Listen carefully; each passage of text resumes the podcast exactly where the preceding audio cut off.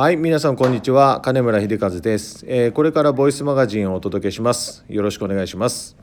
えー、と今回はですね、え100年塾の経営塾の第5項、えー財務編財務格付けということで熱海に来てますので、えーその模様をライブで伝えられライブじゃないですね録音ですからで伝えられればと思ってますんで、えー聞いていただければなと思いますはいじゃあベクトル勉強会行きましょう、えーじゃあ72ページ73ページでお願いします。資金運用に関する方針。はいお願いします。資金運用に関する方針。金融機関が長期資金を貸し出すときに一番見えるのは会社の姿勢、代表の姿勢なので事業年度計画によって定期的報告を行い全面的にご協力をお願いする。1月次決算は翌月10日までとし全社員で共有し透明度をアップする。2財務体質を充実して長期的に実質無借金経営を目指す。3無駄な資産を持たず総資産を圧縮する。4意図してバランスシートの科目の数字を変える。資産の部はより上位科目へ。負債の部はより下位科目へ。重点を移すよう地道な努力を続ける。5困った時の銀行頼りはしない。その事業をやめる。6借入総額を6000万円以下にする。7資金調達にあたってはよく研究しより長期的安定資産を持って行うよう努力する8固定料金の満期時は一旦普通料金に戻し再度定期料金を行う9支払い手形の発行は行わない手形を発行するような事業はやめる10赤字の翌年目標以上に利益の出た翌年は設備投資は行わない法人税と予定納税に多額の資金を要する11銀行訪問は四半期に1回定期的に行うはい、えーありがとうございます。えー、1月次決算は毎月10日までとし、はい、えー皆さんどうでしょう？月月次決算どれぐらいで出てますかね？皆さんとこ月末締めですよねほとんど。はい、月末締めでどれぐらいで出ますかね？ケイリーさんとこどうですか？えー、月次会議が中旬にあるんでそれで15日ぐらいです。15日ぐらい。はいなるほど。今うちがですね、えっと10日でやってます。去年から今年。ただ、えっと MF クラウドが今入ったので、えーゆくゆくは 7, 7日まではいけると思います。7日までは。はい。で7日には、えー会計士と、えー打ち合わせをするということですね。ただ7日で打ち合わせをしたところで意思決定は7日遅れてるわけですよねそうなんですそこなんですよねポイントは。で MF クラウドに変えて僕が一番違うのは月末の段階でピコってログインして数字を見るともう数字が見えるのでこれ来月とか再来月計画通りに行くのかどうするのかっていうのが見えるのがやっぱり変わってきてますね。はい、でこれからの時代 MF クラウドみたく意思決定の速度が上がっていくので違うな意思決定の機会機会の数が多くなっていくので意思決定をしない社長にとってはリスクの時代が来ると思います。うん今までは情報化社会じゃなかったので例えば、えー、と情報が入ってくるまでにすごい時間がかかったりとか手間がかかったりとかでやっと入ってきた情報なんでじゃあやろうかやんないかでよかったんですけど今はバンバン入ってくるのでやらないって意思決定やるって意思決定をどんどんしていかないといけない。はい、一番きついのがちょっとペンディング。要はちょっと待ってちょっと待ってって案件がもう10ぐらい手元にあるとあのもう前には進めないですね。あの重すぎて、うん。だから、えー皆さん買った本もそうですよ。本、まあ、定期的にっていうか結構鈴木さん買えますよね本。どれぐらい買えます？月。10はいかない。5冊買うと何冊積んどくコーナーに行きます？3.5冊。さあいやちょうどいいペースだと思いますよホリエモンも前言ってましたから本を買ったら読むのは10%から20%だって。あの人でもそれぐらいの冊数が積んどくコーナーに行くんですって。あとこっからが問題なんですよね。積んどくコーナーを年2回ぐらいそのまま売る勇気があるかどうかですね、はい、1回売ってみてください、はい、だって積んどくコーナー何冊ぐらいありますか？そうですよね。タイトル言えないですよね。ってことは読まないってことです。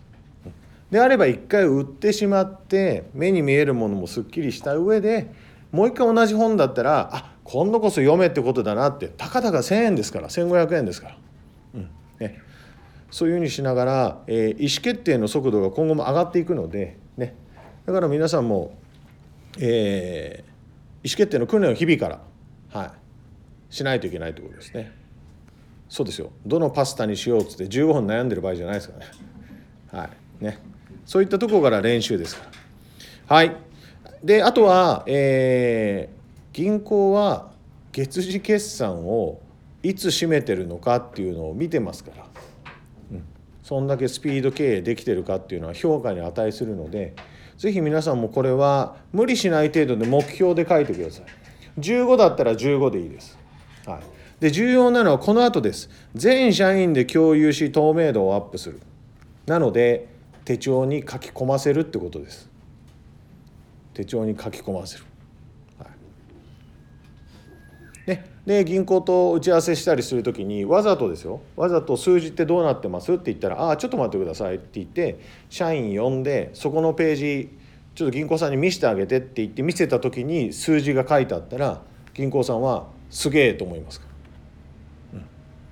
ね、それを社長が自分の手帳を広げて伝えちゃうと銀行は何にも思わないですね。何にも思わない。ね。はい。2財務体質を充実して長期的に実質無借金経営を目指す。これですね僕の指導がいけないんですけど先日ある社長が実質実質取っちゃって手帳作っちゃったんですよね。はい。これあの銀行さんそうするとページ閉じちゃいましたからこの 2行目で。だってこういうふうに書いてあるってことですからね。財務体質を充実して長期的に、えー、あなたたちとはお付き合いしませんって書いてあるわけですから、はい、なので実質無借金経営っていうふうな、えー、書き方はまず必ずしてください。で何度も言いますがえーと、百年塾は無担保無保証それで融資を借りて、えー、当座貸越の枠をもらって、えーと金利は0.38以下。もう0.38目標じゃなくなってきたのでそれ以下の会社も出てきてますから。でプラス格付け3以上。でこれが財務の目標です。財務の目標です、でこれは今の時代全然不可能ではないですからね、えー、皆さん経営計画書と環境整備で社員を巻き込んで、えー、強い会社を作って、はい、で世の中の政治ってよくこうやって言われるじゃないですか。税金とかを子どもの世代に先送りしてるとか。はい。皆さんもそうですからね。皆さんの代のうちに無担保無保証でやった上で次の世代につなげるかどうか、はい、僕らの責務だと思って、えー、皆さんまだ若いですからね僕も含めて、はい、なのでそのつもりで、えーと、授業を行っていきましょう。はい、えー、3番。無駄な資産は持たず総資産を圧縮する。稲垣さんこれでございます。そうなんですよ。皆さん昨日ご自身の BS 見たと思うんですよね。はい。全部説明できます？これ何ですかとか、はい、春山さん知ってました？稲垣さんのところの昔何屋だったか。今車ややってるじゃないですか。昔何屋だったか知ってます？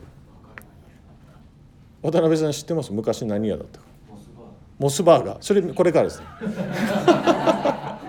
若林さん何か知ってます？昔。知らないですか？BS 見る限り電話屋ですね、電話加入券が桁が違うぐらい高いんですよ。だから電話屋だったんですよもうそれ以外も理由が立たない。はい。ね。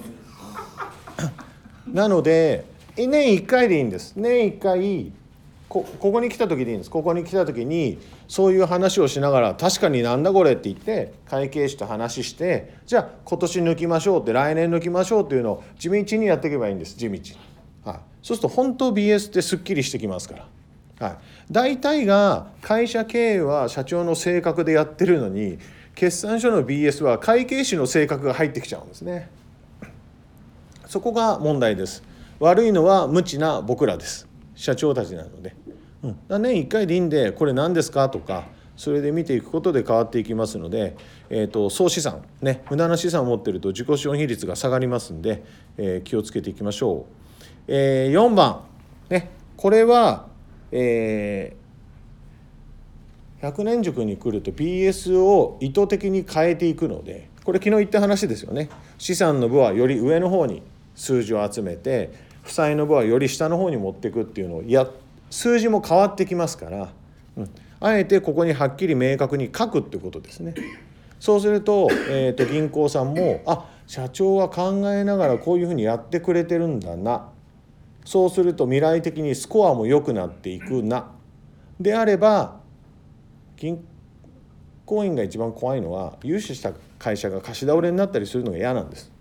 嫌なんです、はい、だから、えー、そういうふうになりませんよって方向性を見せてあげないといけない、ね、そのためにこの4番も入ってますんで、えー、あと2日間合宿もありますのでそこで、意識しながらやってってみてください。5番困った時の銀行頼りはしないその事業をやめる。はい。皆さん経験あるかわからないですけど事業をやめるから撤退資金貸してくださいって言ったら銀行貸してくれますからね。意外とこれ知らない人が多い。赤字事業を止めると黒字になるわけですよね会社全体は。だから事業を撤退したいから撤退するのに800万かかるから貸してくれって言ったらあの銀行さん貸してくれますから、うん、その認識僕らにないんですよね。初めて赤字だし辞めるのもなんかそっとやめなきゃいけないみたいな、うん、そうではなくて、えっと、赤字って本当に僕も、え、過去食らったことがありますから、はい、赤字辞めるとものすごい変わるんですよね。ものすごい変わります。はい、なので、えー、こういったことを書きながら撤退資金を借りてでもね、はいえー、うまくいかない事業って頑張ってもそうそううまくいかないですからそうそううまくいかないです。はい、だから、えーと、新規事業に関する方針がありますよね。はい、それに従って新規事業もやっていくってことですね。なので社長が本腰入れて新規事業に取り組んで3年です。3年できちっと見切りをつけるぐらい勝負をかけるっていうことです。でルールに引っかかったらやめるしかないということです。はい。ね。はい。えー、あとは、えー、7番。資金調達にあたってよく研究しより長期的安定資産を持って行うよう努力をする。ね、ですから皆さんが「違約金ってなないですよね」とか「はい、あこれ担保もちろん寝てとじゃないですよねとか、はい、あと当座貸越って何ですかとか。そういったことを社長の口からファッと言ってこの文章を読んでもらうことでだから社長はああいうこと知ってるのかっていう裏付けでもあります。裏付けでもあります。ね。だからいつも言うことなんですが経営計画書ってすぐにできないんですよ。印刷にも出さないといけないんでね、うん、だから言ってることとやってることがここで辻褄が合う部分もありますので。はい。えー、基本的に資金運用に関する方針はこのまま、ね、このまま書いてもらえると。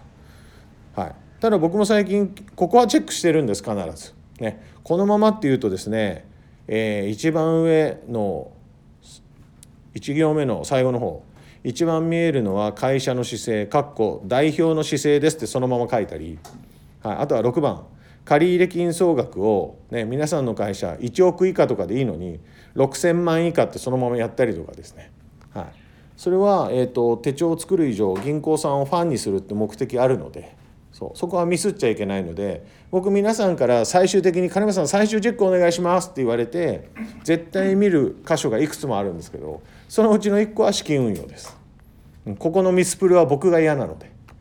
はい。ね、そのような気持ちでやってますんで、えー、お伝えしておきたいと思います。はい、まだベクトル勉強会続きますが、えー、ボイスマガジンの方は、えー、これで一旦終了にしたいと思います。はい、えー、またですね、来週も頑張って届けたいと思いますので、えー、楽しみに聞いていただければと思います。ありがとうございました。